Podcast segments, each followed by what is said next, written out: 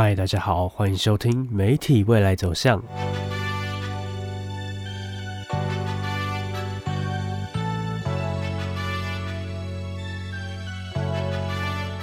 大家有想过未来媒体服务会是什么样子吗？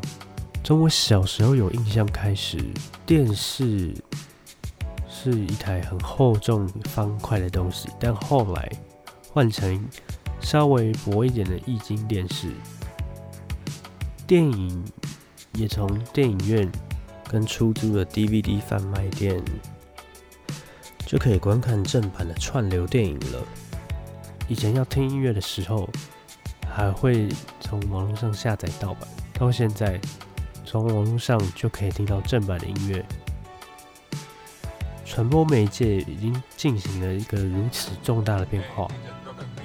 上面提到服务都可以从手机就可以得到了，但唯一不变就是需要透过电信业者来取得这些服务。所有的内容都可以经由网络来传送到我们手中的终端，像是手机、平板、智慧型电视或者机上盒。随着网速越来越快，这些方式在未来也会更加的普及。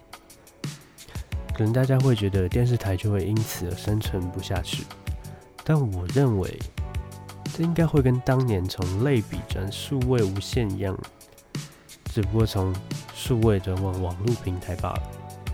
未来的电视台绝对会为了生存下去，全面移植到网络平台。订阅制的娱乐服务也已经在网络上发展的非常成熟，而他们未来竞争的部分就是谁拥有的内容最多、最丰富。音乐产业也会全面摆脱实体专辑发行，全面走向数位串流发行的时代。但 CD 还是在市场苟延残喘继续下去，最终可能走向就是巨头会垄断娱乐影音产业，可能会是影音平台会在各国收购电信业，借此降低消费门槛。像是未来消费者呢，你只要申办手机门号就可以拥有。影音跟音乐串流服务，可能方案就分为有广告跟无广告，或是多门号可以合用的家庭方案。在家中智慧型电视呢，或其他的装置，就可以观看串流节目与收听音乐，而光碟就会正式退出主流市场。新闻台呢，就只会在网络直播，随时。在任何装置有网络就可以收看，不再只有透过 MOD 耳机上盒。而我们该如何准备好面对未来这些如此方便的时代呢？